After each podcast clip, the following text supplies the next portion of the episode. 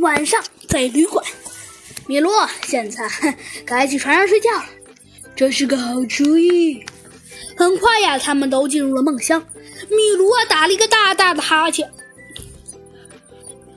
哎呀，我们这回，这回又回到陆地上了。看来我会像土拨鼠那样打呼噜还睡了。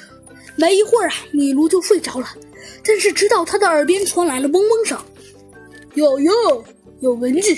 幸好谁都知道蚊子是不叮狗的。可是谁知一只蚊子居然狠狠地叮了一下米卢那黑黑的小鼻子，米卢嗡嗡嗡的好连叫了好几声。可是好像蚊子自己并不知道这一点。可又有一只蚊子咬了一下米卢的尾巴，米卢啊！逃窜，一下子把椅子都给撞掉了，然后啊，还在地上连续打了好几个滚。就这样，这一天晚上很快就过去了。第二天早晨，怎么样，米卢？你这一夜睡得好吗？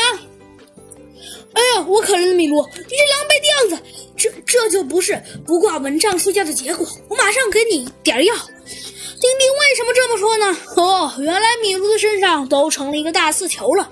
可就在这时，突然，叮叮的门铃响了。